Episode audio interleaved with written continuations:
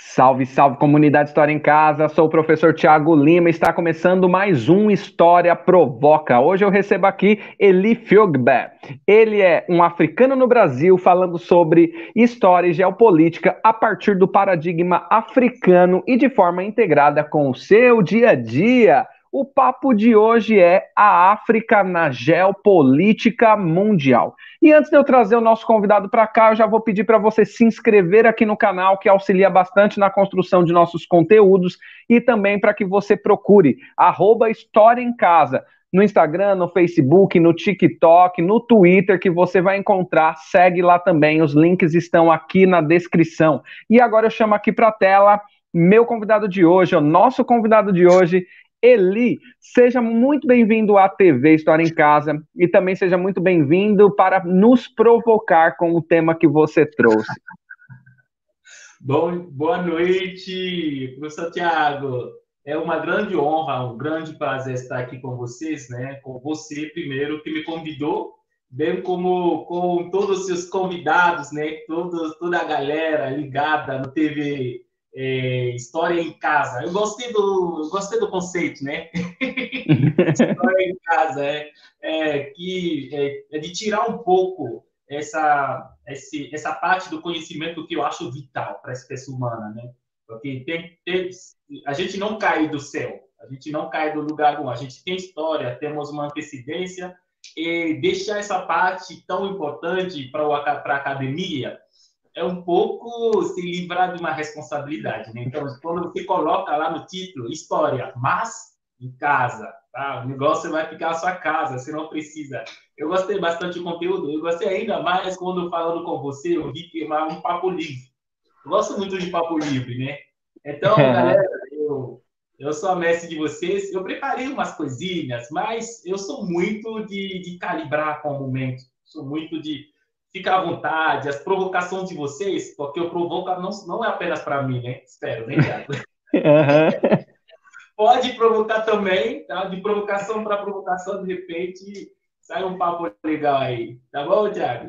Ah, que maravilha, que maravilha. Então você entendeu bem a proposta do Em Casa e a relação do provoca e a relação do provoca também. A proposta é provocar o entrevistado aqui também, né, o convidado no tema e também que o tema possa provocar aquele que esteja assistindo para se incomodar um pouco, para depois ir buscar mais conhecimento, né? Sair daquela zona de conforto. Acredito que esse programa serve um pouco para todo mundo assim, para mim, para você e para quem está assistindo aqui.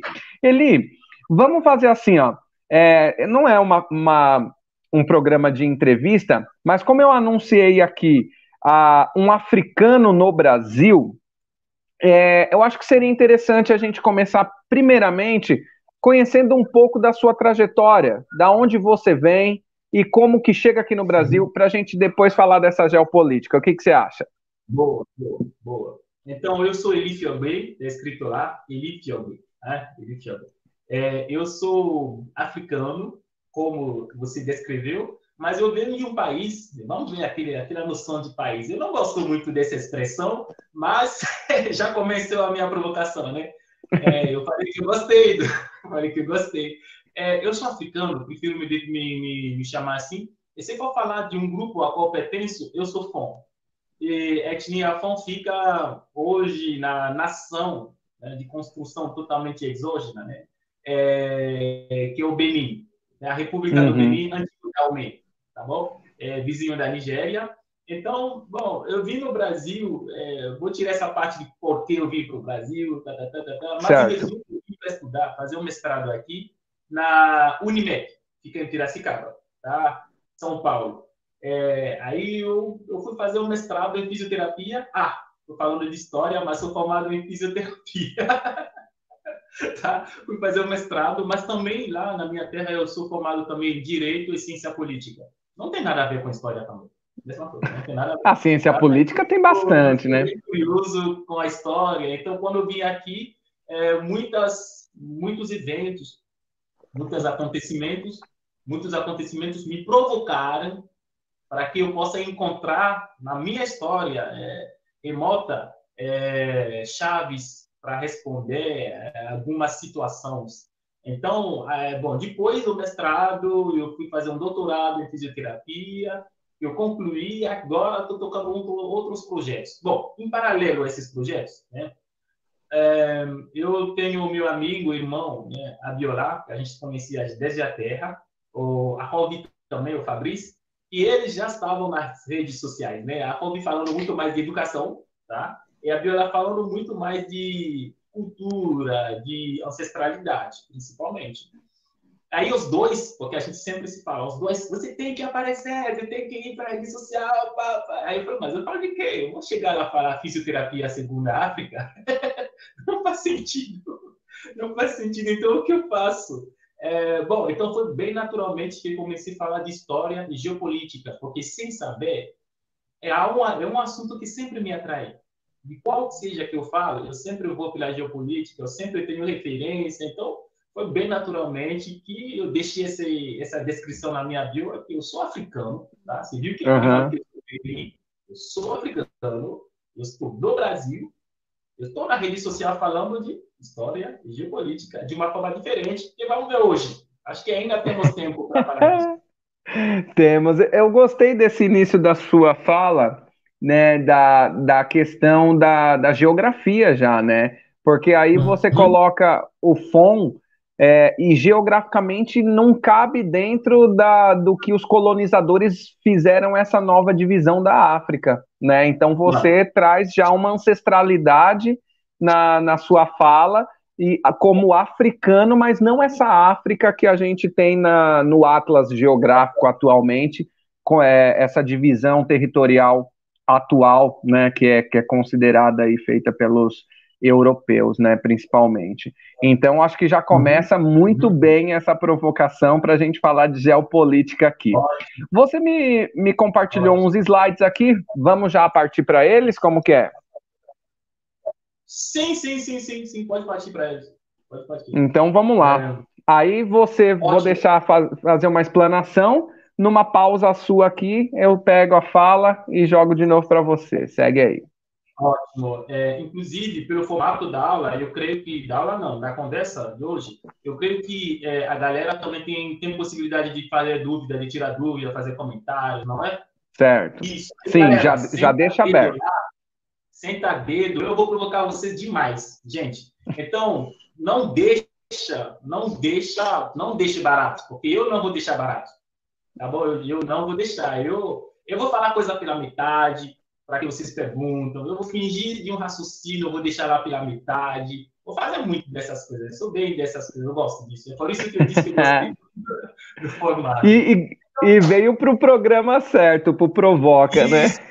Então, demorou, estamos juntos. Pessoal, vou falar hoje sobre África na geopolítica mundial. Né? São três conceitos que quase não são muito comuns hoje. Né? São coisas que parecem bem separadas. Você falar de África, se falar de África, de geopolítica, já é uma palavra meio grosseira, meio esquisita. E junto você coloca isso mundial. E do lado eu faço uma outra, uma outra provocação e coloco um retrato de homens totalmente europeus, não tem nenhum preto lá, nenhum africano lá, vocês estão vendo, né? Mas tem um mapa da África, tá? então, de que se trata? É, essa, esse é o retrato da Conferência de Berlim e teremos tempo de falar nisso, tá bom? Mas, por que eu estou aqui falando para vocês disso? Geopolítica. Tá? A maioria das pessoas, os estrategistas, é, quem mexe muito com esses assuntos, né, tornaram a geopolítica, bem como a história, outra ciência também, uma coisa um pouco elitista. Desculpa a palavra, mas esse é o que eu acho é uma coisa acadêmica, onde é uma coisa de profissionais, pessoas pagas para isso. Aí o povão, quer dizer, eu, eu, vocês, a gente não faz parte da conversa. Só que não é bem assim, né? Enquanto o discurso público tentava afastar as pessoas uma das outras, os acontecimentos, tanto históricos quanto recorrentes, atuais no dia a dia, nos aproximavam. O que você acha desse mapa? Ah, o coronavírus veio mostrar que você sempre foi próximo do chinês. Você que não sabia. você sempre teve alguma coisa. Que você sempre teve um contato físico com a China, que não é bem o mapa que mostra para as pessoas. Não. O mundo é cada vez mais conectado. Infelizmente, os substratos que fazem, que alimenta é, o nosso dia a dia, parecem muito mais desconectados, né? Porque eu tenho o WhatsApp, né? Eu tenho os irmãos com quem eu falo quase todo dia, mas a gente nunca se viu. Mas vou continuar com isso. Por exemplo, a atualidade do coronavírus vem nos mostrar que a geopolítica é de interesse de todo mundo. Nunca foi, não é e nunca foi um assunto elitista. Porque se você não entender a geopolítica, se você não mexer com ela, ela vai mexer com você. Na verdade, ela já mexe com você. Já tem um 1 a 0. Já tem 1 a 0. Agora, se você quiser que o placar ficasse assim, tudo bem. Mas a geopolítica já jogou no seu campo. Agora cabe a você também jogar do lado dela. Outro exemplo que eu gosto muito de dar é esse aí, esse fogo de artifício maravilhoso, que não é, não é fogo de artifício. O dia 6 de janeiro, né? São todos dados atuais, né? 6 de janeiro teve um ataque ao Congresso americano. Primeira vez na história daquela nação que se gaba de ser é, se mostra né, publicamente como a, a, a, maior democracia do mundo, a mais organizada, aquela que mais dá exemplo. Talvez vocês brasileiros não enxergam bem assim, mas eu que sou africano temos uma relação bem difícil com essa nação. Ele, é, só fazer um comentário aqui. Ah, essas eleições é, estadunidenses deixaram clara para a gente que os Estados Unidos elegem presidentes mais rápido fora do país deles do que dentro do próprio território. Obrigado. gostei disso, gostei disso. É, esse caso já aconteceu num país africano. africano. Os americanos foram dar lição de moral de justiça, de democracia. Quase enviaram tropa lá. Já invadiram países por bem pouco que isso. Mas o santuário da democracia, o templo da nação americana, foi atacada por potências estrangeiras? Não. O filho da América. A única morte que eu conheço, acho que tem mais que isso, né? mas aquela que me foi relatar foi uma ex-militar americana isso é altamente simbólico, porque ela fazia intervenção fora, em nome do, do da nação estadunidense, tá? E ela foi tão decepcionada, não sei como foi o relacionamento dela com o país dela, ao ponto que ela se ela foi atacar né, o Palácio da Democracia, onde normalmente o pessoal deveria falar. Eu trouxe esses três slides, né? Vou voltar um pouco atrás, tá? tá? Esse, tá? é, que parece que estamos conectados apenas virtualmente, posso mandar mensagem para quem está no outro lado, mas estamos desconectados. O coronavírus veio mostrar que não, não é bem assim. Temos tudo a ver, todo dia. E essa situação veio mostrar, você acha que isso não tem nada a ver com você? Você continua achando isso? Que, ah, não, esse é só nos Estados Unidos? Tem a ver com você. Porque o presidente americano tem, é, me desculpa, eu não tenho hábito da expressão Estados Unidos, então, assim, me dão essa permissão de falar americano aqui. Eu sei que não é apropriado, mas, por favor, eu não vou, eu não vou mudar esse hábito agora, né? Sempre temos um lado que temos que corrigir, me permite isso. E, por favor, não é esse, não mas, mas, mas essa ação, ele já diz muito sobre os Estados Unidos da América, né? Serem os donos da América, quando a gente os chama de americanos. Isso, é uma, é uma, é uma visão hegemônica, assim, única, mas você vai entender. Eu acho que eu não trouxe esse slide por nada. Eu, eu, é uma provocação, vou de provocação em provocação, tá bom? Que mostra que geopolítica tem a ver com você. Porque, veja bem, se fosse o Trump, seria totalmente diferente. O Biden é totalmente diferente. Conforme quem o cidadão americano elege, né, parece que eles elegem também o presidente do mundo, porque esse sujeito se dá o direito de intervir onde quiser. E ninguém pode falar nada. O George Bush levantou falou: ó, Iraque tem bomba de destruição massiva. Eu acho. O mundo inteiro diz: não, não tem. Ele falou: eu sei que ele tem. Inclusive, a gente vai achar. Bom, depois de milhões de mortos, não encontrou, ninguém questionou, está tudo bem. Está tudo bem, ninguém foi atrás e pronto. Acabou. Tá bom? Ou seja, as eleições americanas empatam. Ou seja, estamos num mundo tão conectado, não apenas virtualmente, mas que faz com que a geopolítica, a história, são muito importantes para você. É só para capturar a atenção de vocês e pronto. Questão de mapa, tá? Pessoal, anota esse site, que é muito legal. é muito legal. Vocês vão ver que geografia, é muito é outra coisa, né? Quando foi decidido, porque o planeta é redondo, né? Acho que acho que posso dizer isso, né? O planeta não é plano, né? É. Acho que aqui cabe dizer que é, que é redondo. Posso dizer isso? Obrigado. Acho que aqui é um lugar que cabe. Porque dependendo do, do, lugar, tem que ficar quieto. Mas então, o planeta não, tem, não sendo plano, porque se, se, se a Terra fosse plana, essa, essa, essa, essa como vou dizer, é, essa questão não, não existiria. Ela só existe porque o, a, o planeta nos deu o trabalho de ser redonda, redondo. Então, quando pegou o planeta, que se tratou agora de adotar uma forma de projetar todos os continentes no mapa, teve que fazer escolhas, né? Escolhas difíceis, mas escolhas. Então, a escolha feita foi escolha feita em favor das potências de norte, em desfavor das potências do sul.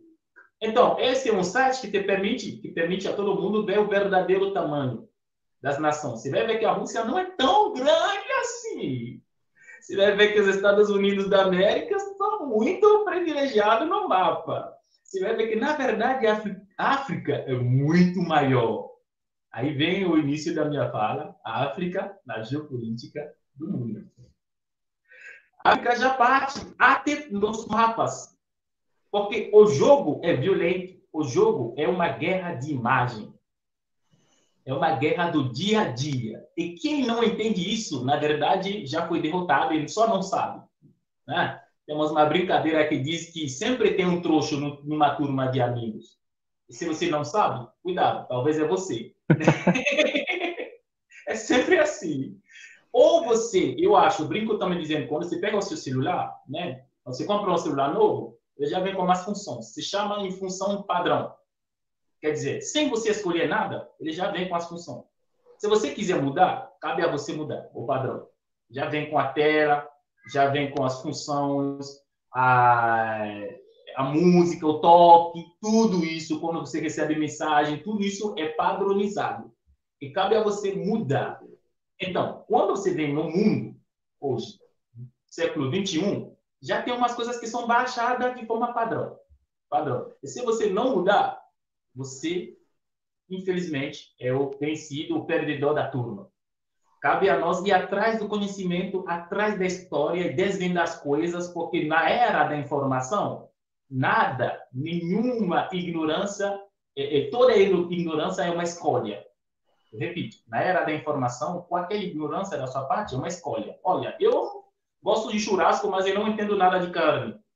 Não entendo nada, gente. Alguém já me ensinou com muito carinho. Não dá, não entra na minha cabeça, eu não entro. Não, não entendo. Na verdade, é uma escolha minha. Passiva, sim, mas eu escolhi. Eu tenho outro centro de interesse, eu tenho outra coisa que eu entendo. Entende? Então, não, hoje não vale mais se esconder atrás de eu não sei. Se você sabe que você não sabe, então você pode buscar saber. Toda a questão é da definição do que eu não sei. Mas, vamos parar um pouco de filosofia, né? Vamos na história. As revoluções. Sendo no canal de história, certamente que alguém aqui já falou sobre a Revolução Americana, a Revolução Francesa, a Revolução do Haiti. Ah, por que estou falando disso? A Revolução Americana foi uma das revoluções a estadunidense, né? Desculpa, mas eu coloquei a americana, já avisei. É uma das revoluções que mostra o quão importante é o estudo da história no contexto geopolítico, dentro de uma visão do mundo de que você tem que ser ciente. Você tem que entender que toda a sua forma de ver o mundo depende de uma visão de mundo que te foi imposta ou que você entendeu e assumiu. Tá bom? Essa, esse retrato mostra os partidários de chamado, é, os comerciantes de, de, de chá, né? De, é, de, em contestação aos impostos da coroa inglesa, preferiram jogar fora a carga deles do que pagar imposto. Né? Bom, isso é só para exemplificar que, na verdade, quando a Revolução venceu, ela foi ajudada pela Revolução, pela coroa francesa. Infelizmente, a coroa francesa ajudou os americanos na rebeldia deles contra o rival inglês, e isso voltou na casa dele em troco, porque o exército francês que foi ajudar não ajudou a coroa. E aí, acho que a cabeça do rei caiu, né? Com esse maravilhoso instrumento que chama de guilhotina, né? Que tem que ficar em museu da civilização para mostrar quão, quão belo foi a liberdade. Mas vamos passar na, na Revolução Francesa também e falar da Revolução de Haiti. Vocês vão entender a lógica que eu coloco nessas três revoluções, né? A Revolução de Haiti, quer dizer, uma puxa a outra. Eu poderia ter colocado a Revolução Inglesa, né? Que foi a precursora das ideias de iluminismo, é, livre mercado, sabe? Todas aquelas coisas bonitas que estamos enfrentando até hoje, né? Que estamos pagando por isso até hoje, né? E fez uma coisa linda que, que a rainha de Inglaterra, da Inglaterra, até hoje eh, pede a permissão mesmo sendo formal, para entrar numa parte de Londres que se chama City.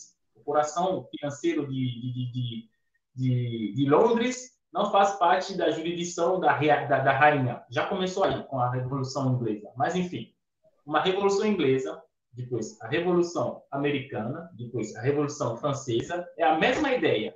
Só que chegou um momento que a Revolução Haitiana, as três primeiras, tá? foram, na verdade, um, um, um enfrentamento entre, é, digamos, dois, dois poderes que brigavam para substituir a realeza. É, um poder que preferia que seja mantido, né, que é o clero e o, é, é, a nobreza, e do outro lado, os burgueses que tinham acumulado muita renda e que agora só faltava conquistar o poder é, político. Tá bom? Então, nos três casos, a burguesia ganhou. Em Haiti foi uma revolução de base, para cima. E isso explica, entre outras coisas, por que se ensina tanto as três primeiras revoluções, né, as três primeiras revoluções, quando se trata de Haiti, tem um blackout, né, quer dizer, um silêncio, onde você tem que ir atrás, não apenas porque eram pessoas negras, claro que isso faz parte, né? Claro, porque ninguém queria dar exemplo de um negro que se liberta pela, pela própria sabedoria, tem isso. Mas outra coisa é que o fundo é que não pode ensinar para nenhum povo do mundo que o povão pode se, se, se levantar e ter o e decidir do próprio destino. Então, uma questão de, lição, inclusive, Haiti foi condenado a pagar pela libertação e tudo isso, toda uma absurdidade, né? Um absurdo que, enfim. Aí, tudo bem. O que eu não coloquei aqui é que, antes de tudo isso, ou mesmo enquanto tudo isso, tinha um período de escravidão que enriqueceu de uma forma absurda uma classe. E foi com esse enriquecimento que primeiro começou a conquistar nas diversas áreas onde se encontrava o poder político, o poder de decisão, porque até então só tinha o poder financeiro, um poder de decisão bem limitado, né, que dependia da realeza. E aí, na grande maioria da Europa, conseguiu tirar o, o como chamava, o antigo regime, né? Chamava de antigo regime, uma, uma bonita. Na França, alguém teve pouca sorte, foi degolado, e outros foi mesma coisa. Até a Revolução do Haiti. Por que estou dizendo isso? Com esse grande acúmulo de capital, deu-se início, depois das revoluções sociais, né, para chamar assim, assim, Tá? Desculpa, não sou historiador, então alguns temas não são bem consagrados, né? Eu tento fazer o. Mas tá excelente, segue aí. Para chegar no meu ponto de destino. Depois dessas revoluções ideológicas, começaram as revoluções industriais. Galera, é muito importante parar aqui para entender uma coisa. A ideia sempre precedia os fatos.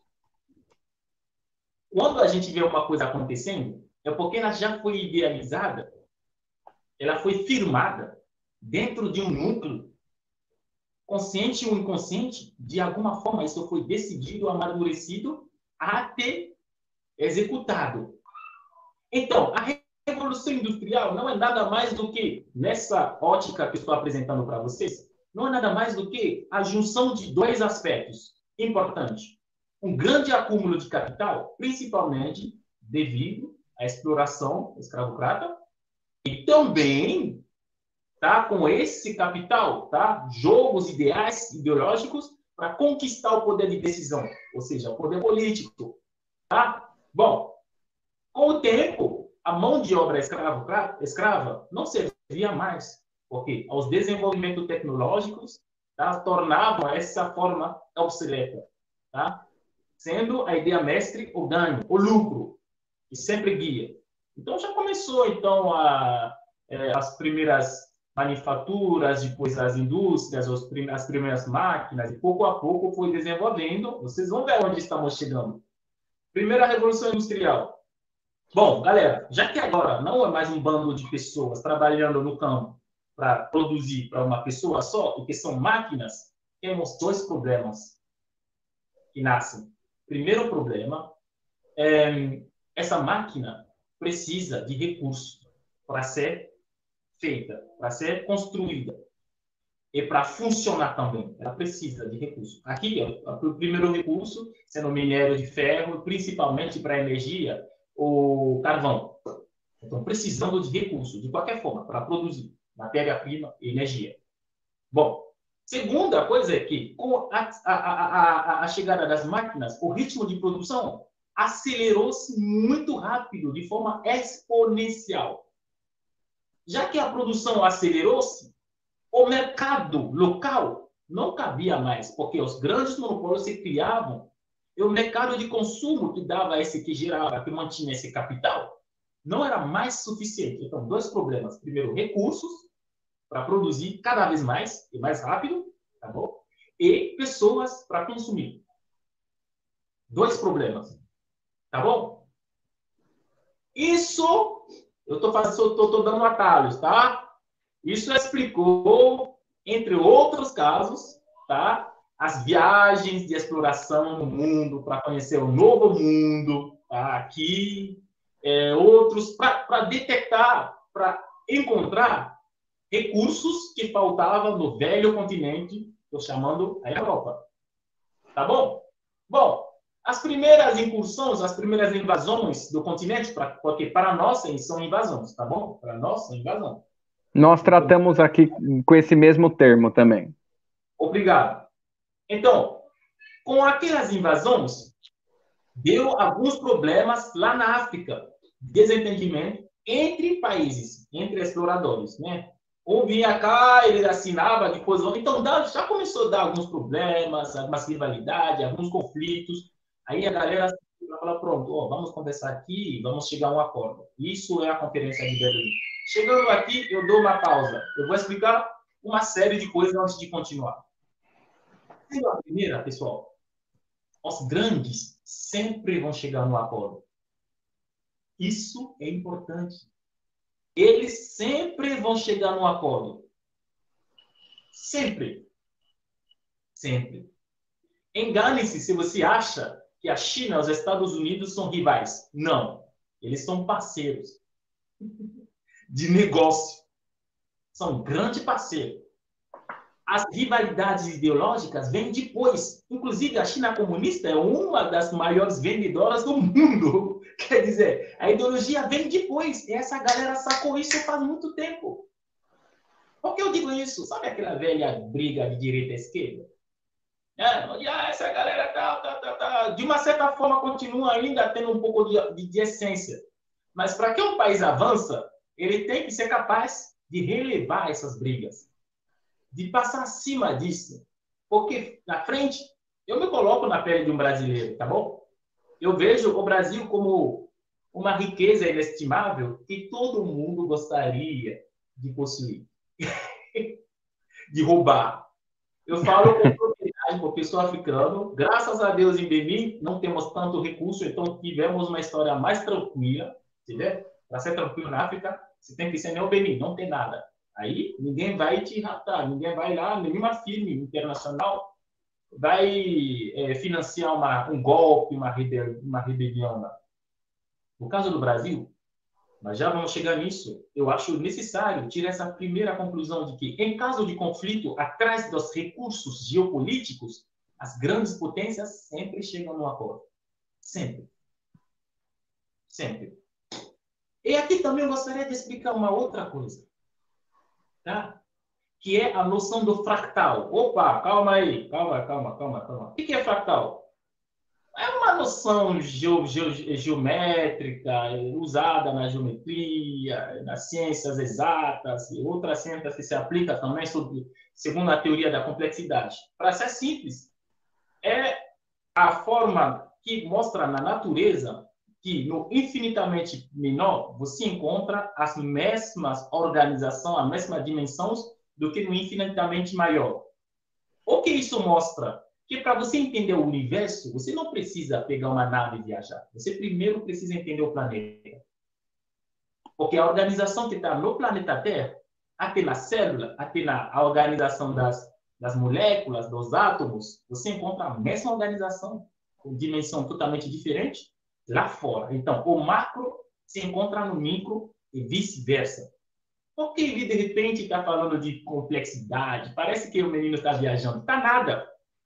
Porque na complexidade se aplica tanto no espaço quanto no tempo. Significa o seguinte: você está nos assistindo, confira o que estou dizendo. Será que você nunca reparou na sua vida e também na, na sua vizinhança que tem coisas que tendem a se repetir? Tem coisas que tendem a voltar. Tem coisas que parece que sempre volta, mas de uma forma diferente. Tem acontecimentos que voltam. O Brasil está passando hoje uma fase que parece que já passou. Coronavírus, você acha que é a primeira pandemia? Opa, já teve outra, que o pessoal chamou até de gripe espanhola. Se você acha que em época de pandemia fake news é, é, é, é, uma novidade, lá na época o pessoal chamou de gripe, gripe espanhola, porque todo mundo, todos os outros países mentiam que essa gripe não existia. E já que a guerra não estava na Espanha, a imprensa espanhola teve como, teve a liberdade, tinha na época a liberdade de falar dos fatos. E já que a imprensa espanhola falava tanto desse vírus, tanto dessa gripe, todo mundo diz, ah, só existirá na Espanha, então vamos chamar de gripe espanhola. Só que não nasceu na Espanha, nasceu nos Estados Unidos. Então, ó, se liga, fake news é antiga, é coisa velha, já existia faz muito tempo, já foi usada como arma de guerra para o exército muito tempo atrás. Ou seja, tudo se repete. Tudo se repete. É isso que vamos ver hoje. Por quê? Para poder lidar melhor com os desafios atuais e futuros, você primeiro tem que entender o que passou, porque você nunca vai viver algo novo. Sempre vai ser algo esquentado. Um prato velho lá que foi esquentado, que trouxeram. Se você não souber, você vai comer. É por isso que eu estou falando da conferência de Berlim. Porque parece uma coisa antiga que o menino veio aqui para falar que a África sofreu. Gente, eu não faço coitadismo, tá bom? Eu não sou dessa. Eu não, não vou ser eu que vou chegar aqui para. Não, não, não, não, não, não. Também não acho isso vitimismo, tá? Só que eu não, não escolhi esse caminho para me expressar. Tá bom? Bom, Conferência de Berlim. Quais são os padrões que aconteceram? Sem perguntar para ninguém, sem consenso de nenhum africano, as potências coloniais se encontraram lá e decidiram: esse pedaço é meu, esse pedaço é meu, esse pedaço é meu, pronto. Isso determinou as, os, os, países, na grande maioria, as fronteiras que vocês vêem no continente até hoje. O Benin é Benin porque as, os povos lá dentro decidiram é, cortar a fronteira assim? Não. Nunca. Isso é possível, isso, isso é verdadeiro apenas para a Etiópia e para a Libéria, no continente africano. Todos os outros países foram uma construção totalmente exógena. Tá bom? E aí, vou passar rápido, porque depois da Conferência de Berlim, teve uma intensificação do processo colonial, claro, tá? Então, sucedeu a Segunda Guerra, a Segunda Revolução Industrial, né? E com Segunda Revolução Industrial, opa, Segunda Guerra Mundial, mas já vou passar. E, e pronto, tá? Que são, eu gosto muito desse de Charlie Chaplin, né? que é um gênio que traz de forma assim alegre fatos verdadeiros, né? Fatos reais, né? Bom, produção, a produção em massa se, se, se, se, se intensificou e tudo, e tudo isso não é sempre, tá? A revolução industrial foi usada na arte militar e gerou a primeira e a segunda guerra mundial. E o aspecto importante nisso é que a segunda revolução industrial, isso aqui, O recurso agora é o aço, não é mais o minério de ferro, tá? é o aço, quer dizer, mais elaborado. A eletricidade e o petróleo, não é mais o carvão. Qual é a grande diferença nisso? É que o carvão se encontrava em minas no continente europeu. Já o petróleo, não. E isso explica a geopolítica até nos dias de hoje e até um passado recente, um presente do Brasil. E muitos brasileiros não entendem. Sabe aquele pessoal? Ah, você já ouviu isso? Pessoal? Faz parte daquela jogada. Faz parte disso também, a busca pelo petróleo. E é isso que vamos entender, tá? Porque... É, compre... Só um adendo aqui, compreender a Venezuela também passa por aí. Exatamente. Acho que a primeira, segunda reserva mundial de petróleo, né? É uma coisa assim. Entende? Veja bem, minha gente, é, alguns moralistas né, é, compram esse discurso estadunidense, gente, vou conseguir, compram esse discurso de que é, ah, lá, é, é, sei lá, o pessoal não tem direito, direito humano, direito da mulher, o presidente é ditador. Eu não estou falando mais da, da, da Venezuela, tá? Estou falando de uma forma geral, né? O mesmo discurso que eles levaram no Iraque, deu milhões de mortos, o mesmo discurso que foi para todo lado. É sempre um discurso moralista. Vamos levar a democracia, é, direito do, direitos humanos, é isso, tá, tá, tá, direito da mulher. Mas veja bem, a Arábia Saudita. Vamos comparar a Arábia Saudita com a Venezuela? Vamos? Bom, lá, os homossexuais é pena de morte. A mulher não tem carteira de identidade. Tá bom? Qualquer coisa é Sharia, tá? É a lei islâmica. É um dos regimes mais repressivos do mundo. Mas, como vocês vão ver, eles fazem negócio do bom lado. Então, esses são ditadores bons. Então, você, quando você presta um pouco atenção, você vê que nunca se tratou de uma questão de direito de coisíssima nenhuma. É uma questão de negócio. E isso vem de muito longe, isso se explica com a geopolítica. Veja bem comigo. Já lá na Segunda Guerra Mundial, o domínio das reservas petrolíferas do Azerbaijão, de hoje, né, que fazia parte da União Soviética na época, já fazia parte dos planos dos nazistas. De tal forma que quem, quem, quem acompanha a história, quem, quem, quem, quem gosta da história, vai ver que o Hitler perdeu, ele, ele deixou de invadir a União Soviética por causa do petróleo. Porque o exército nazista estava indo muito bem em direção a Moscou. Só que chegou um momento que ele era tão confiante, mas ele precisava muito mais do petróleo. Não era que não era um ego do Hitler que, que fez ele errar. Ele precisava muito dos campos de petróleo. Ele precisava dominar os campos de petróleo. Então ele dividiu o exército dele em dois pedaços. Um que continuou para Moscou e o outro que desceu para Baku. Isso fragilizou o ataque nazista e deu muito tempo aos soviéticos se, se, se reorganizar, é, trazendo tropas das fronteiras orientais do Japão até, até as tropas de Sibéria, trazendo ela de volta numa velocidade, tudo aí que o pessoal já conhece. Ou seja, o petróleo tem a ver com o desfecho da Segunda Guerra Mundial. É um elemento muito importante. E isso continua até hoje. Por quê? Depois de tudo isso, Tá? Bora. Bom, Hitler perdeu antes mesmo do fim da guerra. Eu acho que nesse momento ainda estava vivo, mas escondido lá no bunker dele. O pessoal sentou, vamos fazer uma conferência. Conferência de Yalta. Pronto. Pessoal, você lembra que eu disse para você que as coisas sempre voltam a acontecer? Primeiro era com a África. Quando se tratava da conferência de Berlim, ah, são os africanos, ninguém dava bola. Aqui foi dividido o quê? A Europa. A mesma coisa se repetiu. Mesma coisa se repetiu. Ou seja, entender a história passada, remota, entender principalmente a história da África, te permite projetar no futuro. Porque a escravidão nada mais foi do que um teste da realidade que vivemos hoje, onde você é um escravo que paga a conta. É a mesma coisa. É um ensaio que se faz com os mais fracos. No caso, né? A África foi deixada vulnerável nessa história. Então faz algum teste lá. e depois você produz para o mundo inteiro. Na conferência de Yalta, temos da esquerda, da sua tela, para a direita, né? Winston Churchill, né, da Inglaterra, Franklin Delano Roosevelt, dos Estados Unidos da América, e o Stalin, Joseph Stalin, tá, da União Soviética da época. E os três vencedores tá, decidiram do destino da Europa e do mundo. Isso é importante.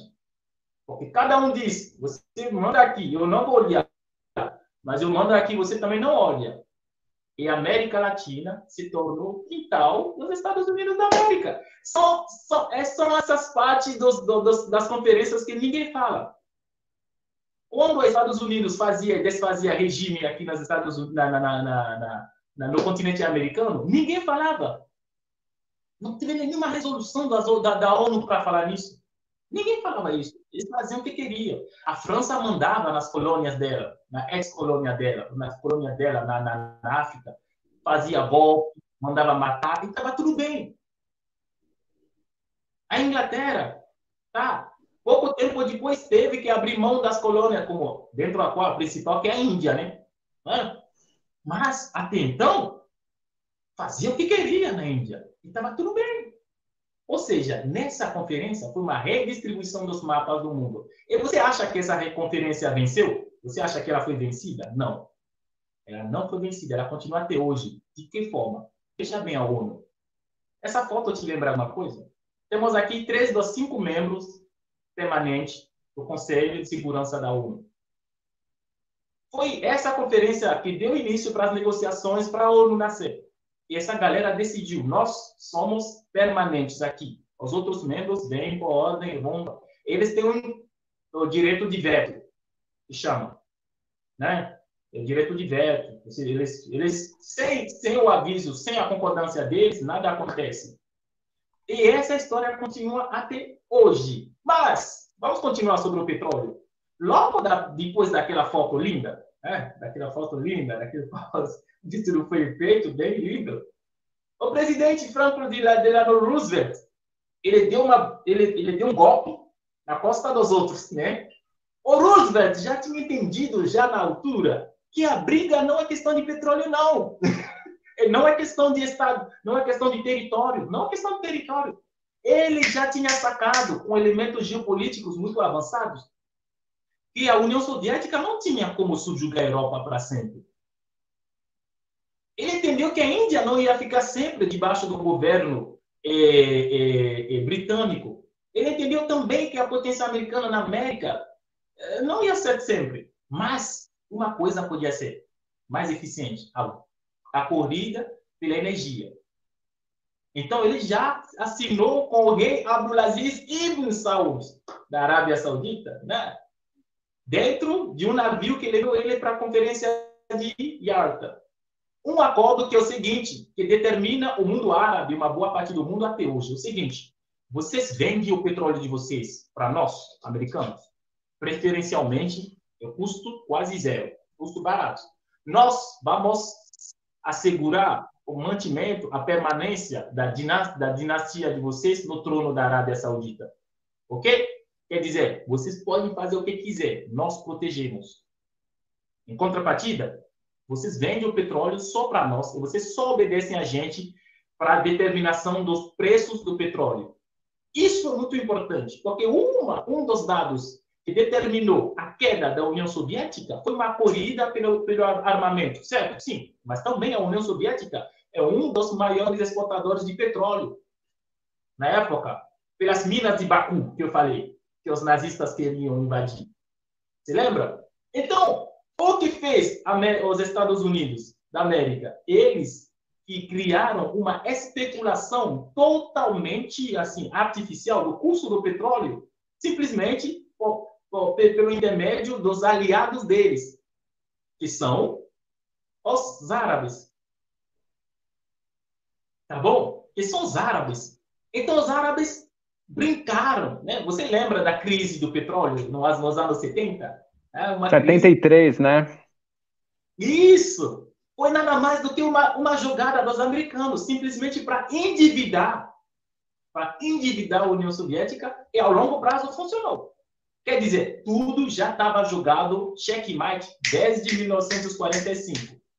E a mesma política continua. Agora, no caso da África, aí vem a minha provocação geral, né? Você vê que parece que nem estou falando da África. é, mas tudo isso é para dizer o quê? O ensaio é um lugar, o ensaio fica no lugar, tá? E o exame, digamos assim, o verdadeiro, vai para todo mundo quando é, é sucedido.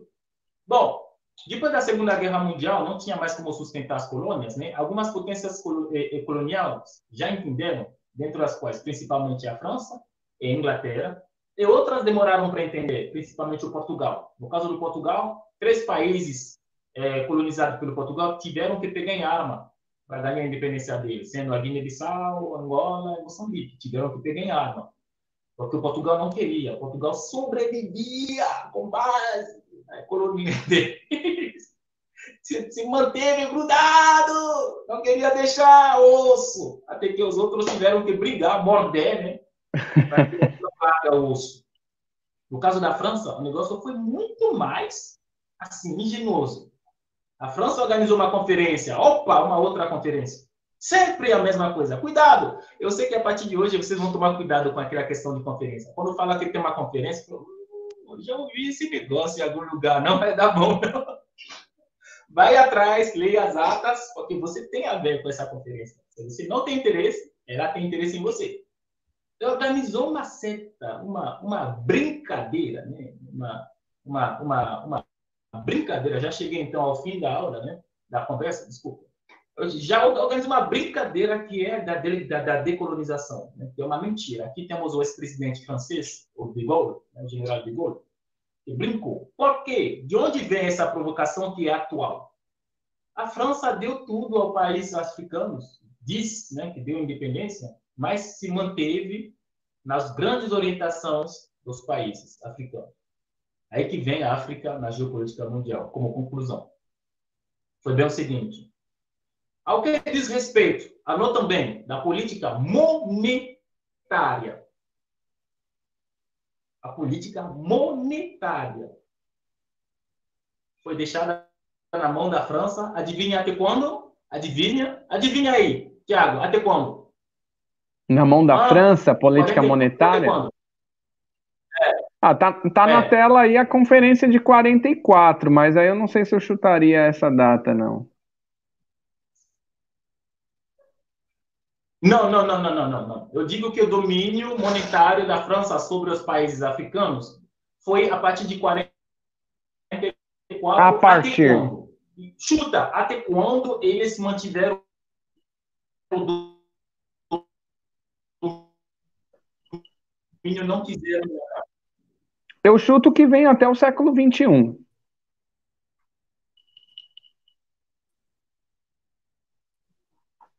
Até? Até o século XXI.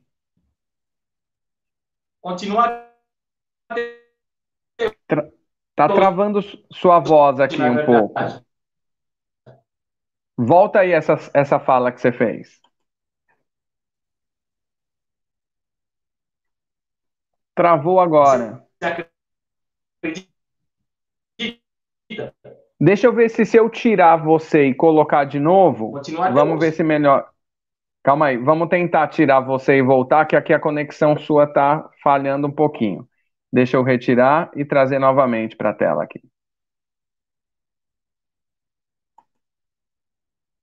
Vamos lá, ver se melhorou aí.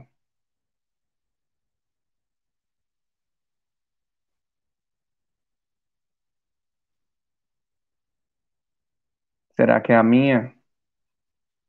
Ah,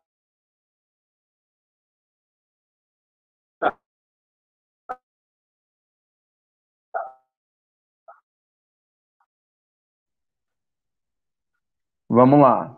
É a minha ou é a sua aqui que está é falhando? agora. Tô te ouvindo meio E cortado ainda. Você não quer tentar sair e voltar novamente? É a... Oi? Não quer tentar sair e voltar novamente? Voltar no link, sair do link e voltar de novo?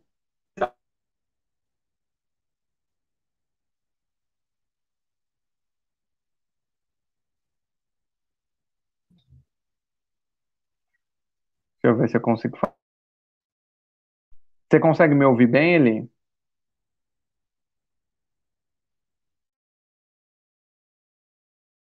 Ah, tá. O João Carlos ajudou aqui. O João Carlos está falando que acha que é o do Eli, né? Então tá me ouvindo bem.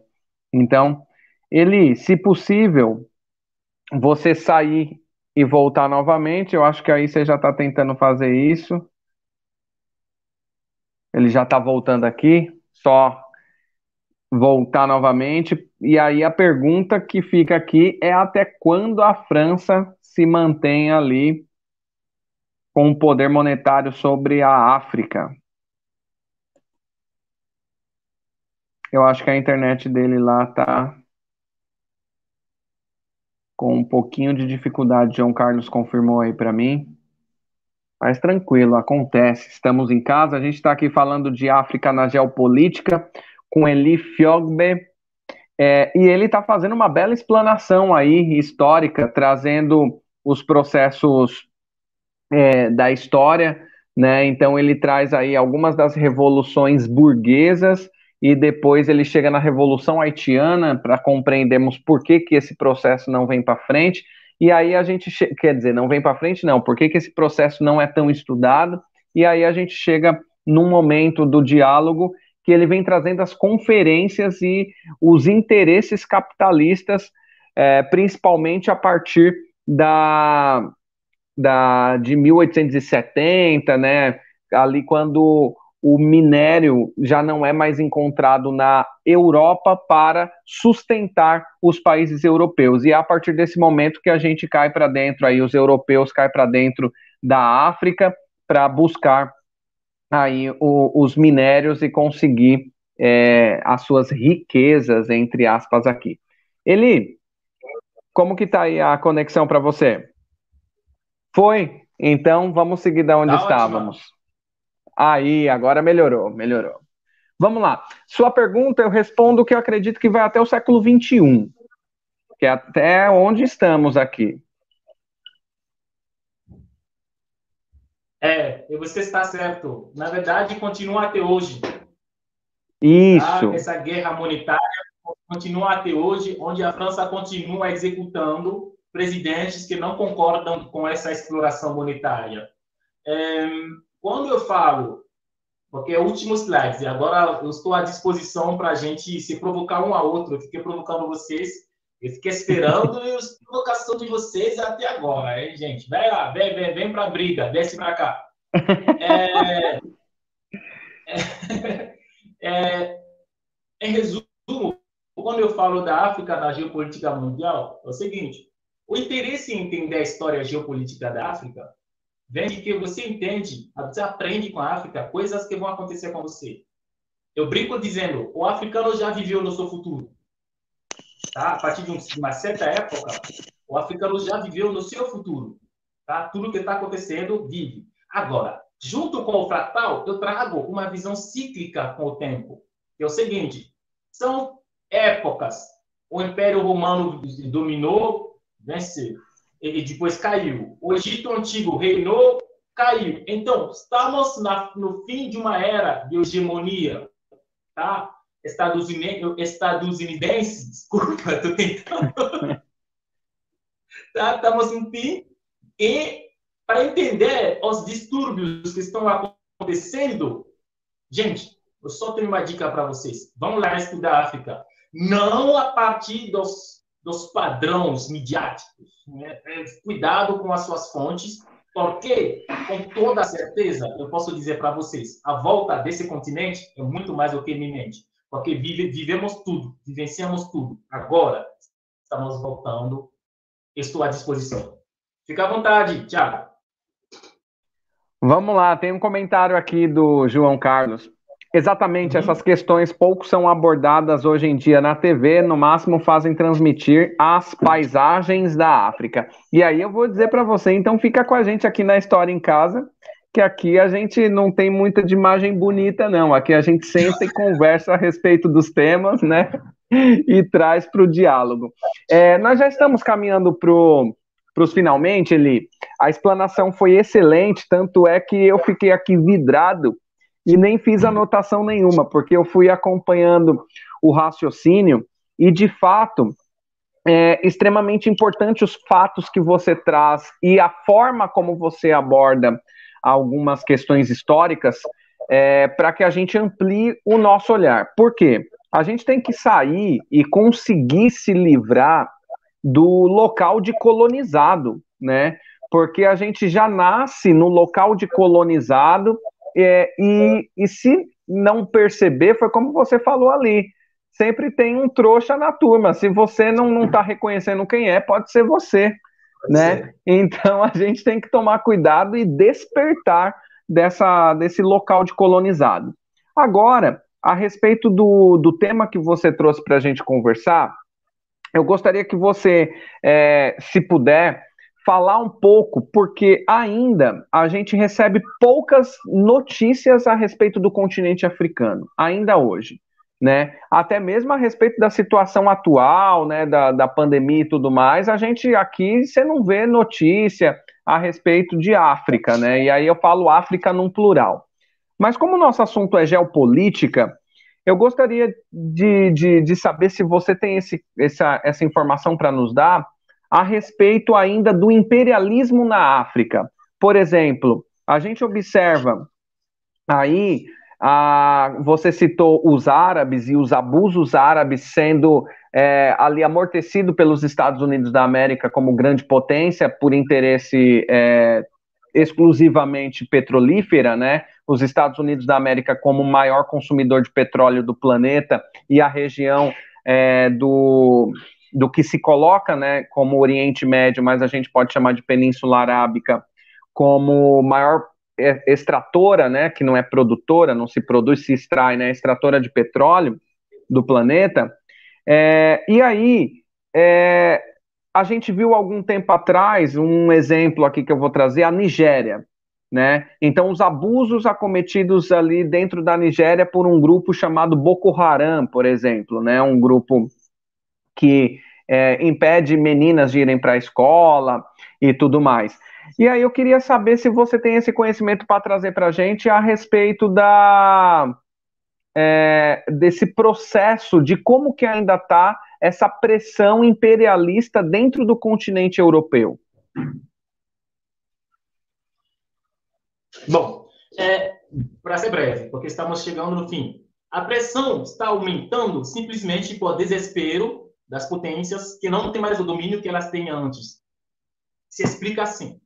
Não tem mais como você dominar o continente como você dominava antes. E eu não explico isso pela geopolítica, eu explico isso pelo ciclo natural da história. Chegamos ao vencimento de um ciclo. Estamos no começo de um outro ciclo. Pela política pura, ou pela geopolítica pura, você não consegue explicar o que está acontecendo. Tá? Está acontecendo assim porque é um desespero. Hoje a França está extremamente endividada. E antes da, da Covid, fazia dois que tinha protesto, greve. Tinha... Tá bom? Então, eu explico isso de uma forma resumida, assim. E tudo está mudando. Todos os, os padrões de domínio, de dominação sobre o continente não funcionam mais. Entende? Tem assuntos que são abertos hoje que ninguém não abriu antes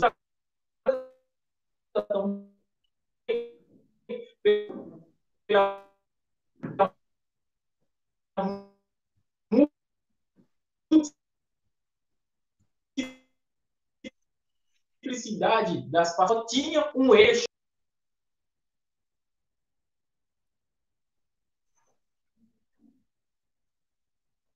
Acho que o Eli caiu lá.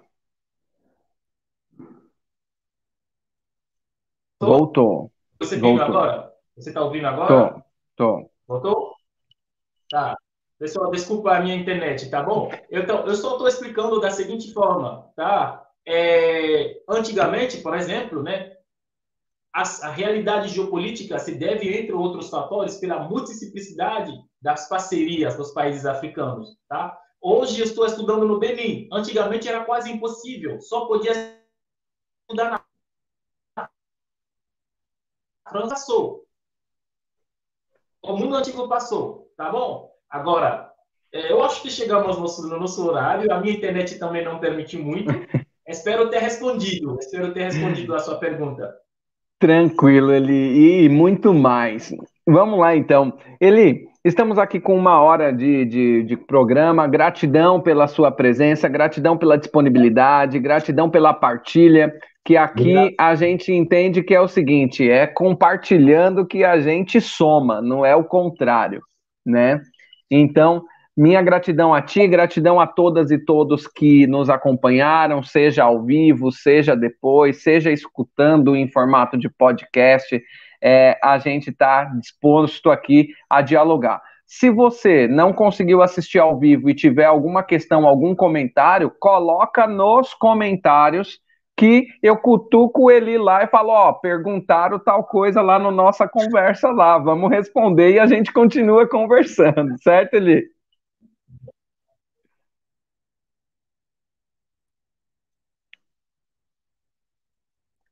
E é isso então, rapaziada. A internet do Eli tá bem fraquinha lá. Não sei se ele vai conseguir se despedir da gente, mas. Bom, eu tô ouvindo agora. Eu tô te ouvindo. Tá bom. Então, pessoal, muito obrigado pelo tempo que passamos juntos. Pode cutucar que a provocação continua, tá bom? tá certo. Meus queridos, toda quinta-feira tem programa História Provoca ao vivo aqui às 8 horas. Toda segunda-feira tem povos originários. Então vem para a história em casa que a gente senta, conversa e tenta aprender um pouquinho, expandir um pouco aí, mudar um pouco uh, esse pensamento europeizado que jogaram em cima da gente. Forte abraço, a gente se